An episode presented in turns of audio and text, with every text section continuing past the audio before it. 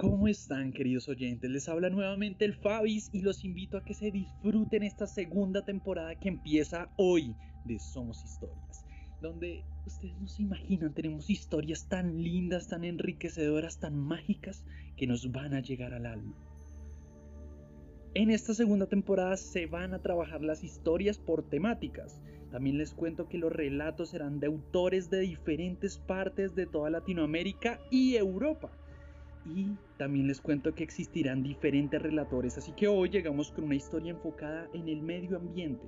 Esta narración nos muestra una realidad trágica y despreocupante para muchos, como el autor pudo representar en estas líneas con una trágica realidad para nuestras futuras generaciones. Sin más que decir, les habla Fabio Higuera, alias el Fabis, y los invito a que se sumerjan en estas historias del mundo para el mundo. Usted, Sí, usted que me está escuchando, póngase sus audífonos, sube el volumen y disfrute de este primer episodio de esta segunda temporada. Trekking, una narración de Somos Historias. Trekking, autor Williams Caballero B. A veces la vida nos da momentos que vamos valorando y dulcificando en el tiempo. Deseamos que sean eternas, sin embargo el goce depende solo y exclusivamente de cada uno. La conexión y la armonía con la Madre Tierra son individual o colectiva. Les dejo esta historia para descubrir la respuesta. Comenzaba la mañana en el sur de Chile. Octavio, un hombre de cuarenta y tantos años, con textura atlética, pelo oscuro, tez blanca, ojos pardos, caminaba preparado para su trekking de fin de semana. Se colaba en uno de los cerros cercanos a su casa y comenzaba la ascensión. Su idea final era la cima, para poder disfrutar de la vista de nacimiento, un pequeño pueblo, verde praderas con algunas vacas y caballos pastando entre las cordilleras de los Andes y de la costa, volcanes activos y lluvia abundante. Octavio siempre disfruta las salidas al bosque cada fin de semana. Pensaba cada día en su caminata y el disfrutar de la naturaleza solo, poder pensar y mirar su bella ciudad desde lo alto. A medida que camina comienza a maravillarse con el bosque de árboles autóctonos al que tiene acceso por vivir al límite de la reserva. Anchos árboles se mueven con la brisa de la mañana, una mañana de verano, acalorada y sin nubes que le hagan pensar que lloverá ese fin de semana. Observa entre las ramas bajas telas de arañas, de aquellas que llaman pollitos en Chile, tarántulas que no son venenosas y que algunas personas poseen como mascotas. Pero a él no le daba miedo, las había visto tantas veces. Sabe que ellas se esconden de los hombres y solo salen de sus hoyos en el suelo en la noche para cazar.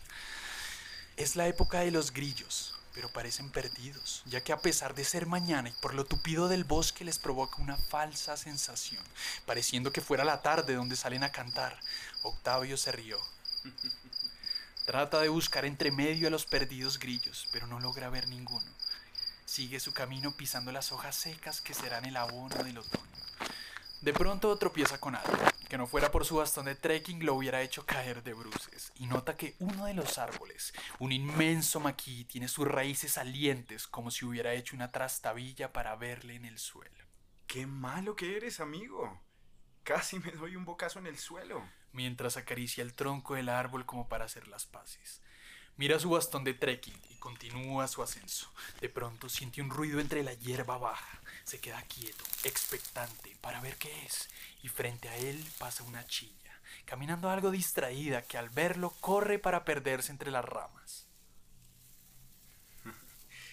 ¿Distraído otra vez, mi querido zorrito gris? Pensó Octavio. Siguió su camino y comenzó a escuchar los pájaros cantar. Parecía que le reconocían, ya que su canto no era estresado o curioso. Octavio se sentía parte del bosque y él creía que el bosque lo aceptaba a pesar de ser un humano. Entre chincolitos, gorriones y perdices parecía extasiado deseando cantar con ellas. Ah, al fin, al fin ya escucho el ruido del manantial. Con solo pensar en esa agua cristalina y pura, más sed tengo. Bueno, menos mal que recordé traer otra botella para llevar agua. Me encanta esta agua. Nada de flúor, cloro, ni nada. Exquisita, deliciosa.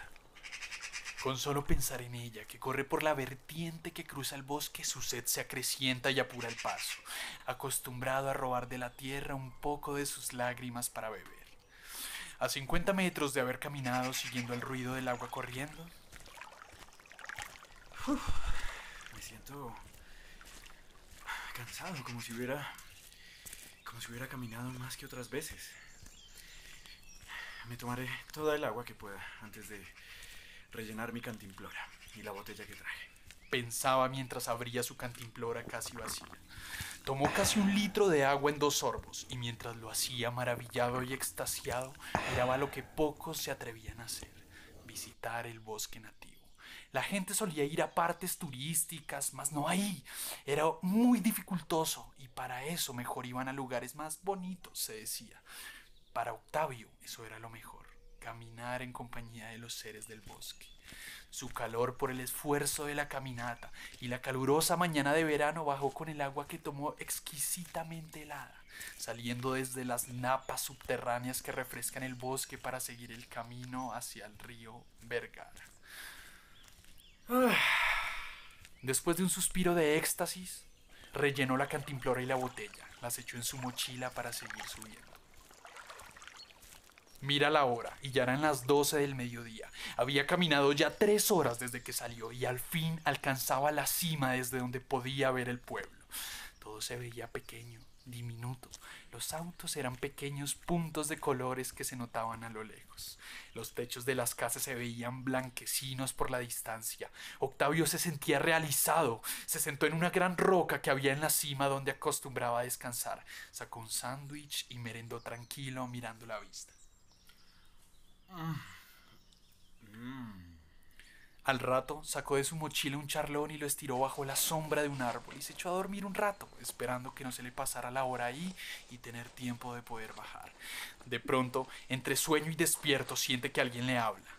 ¡Abuelo! ¡Abuelo! No quería despertar, se negaba a moverse siquiera. Ya pues, abuelito, despierta. Octavio comenzó a apretar los ojos y de pronto por su ojo izquierdo se asomó una lágrima. Abuelito, no llores. ¿Qué te pasa? Su bisnieto Elías le tomaba la mano mientras insistía en despertarlo. Deja a tu abuelito tranquilo. La voz de su nieta terminó por romper todo. Octavio abrió los ojos, que a esas alturas ambos estaban húmedos con sus saladas lágrimas. Abuelito, ¿de nuevo soñando con lo que ya no es? Le decía su nieta sin entender el dolor que Octavio sentía. Nieta querida, no entiendes. Ya tengo 90 años y me duele todo lo que ha pasado.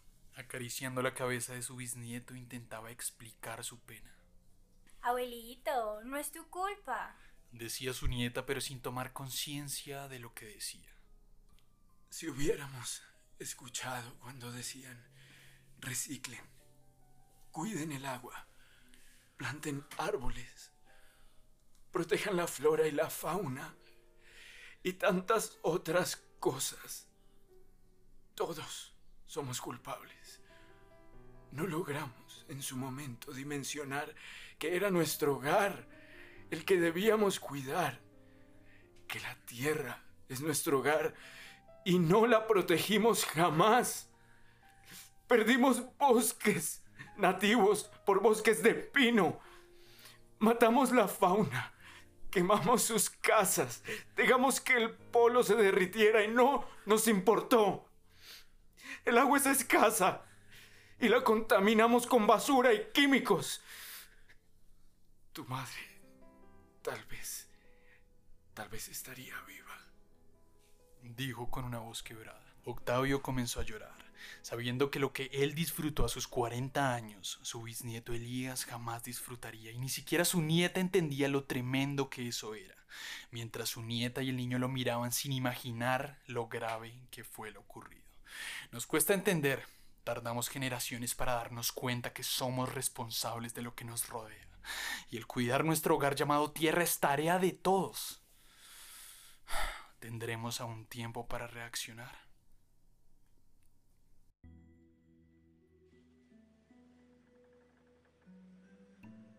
Con este relato queremos sembrar esa semilla para que con el pensamiento y la capacidad de cada persona podamos sumar un granito de arena más para cuidar nuestro medio ambiente. ¿Qué tal la historia, señoras y señores? Nuestro fin es sembrar esa semilla en la cabeza de cada oyente para que no tengamos que llegar a estos extremos y estos niveles donde ya no se puede hacer nada y ya no se pueda recuperar lo que en este momento aún podemos salvar. De esta manera cerramos este conmovedor capítulo y los invitamos a que no se pierdan estas narraciones que nacen de diferentes partes del mundo y que las unen una sola causa, contar historias. En la narración Fabio Higuera alias El Fabis y este podcast fue posible gracias al equipo de Manigua Creative Group, Andrés Varela, Jimena Castro, Fabio Higuera y nuestra mesa de escritores. El autor de este relato, William Caballero, la edición y musicalización del equipo de sonido de Manigua Creative Group. Y contáctenos en nuestras redes sociales, díganos qué piensan, cuál es su punto de vista, su perspectiva y su opinión sobre estos relatos y cuéntenos con qué historias podemos seguirlos complaciendo. Y bueno, el que mucho se despide es porque poco se quiere ir, así que ahora sí nos escuchamos en el próximo episodio de Somos Historias.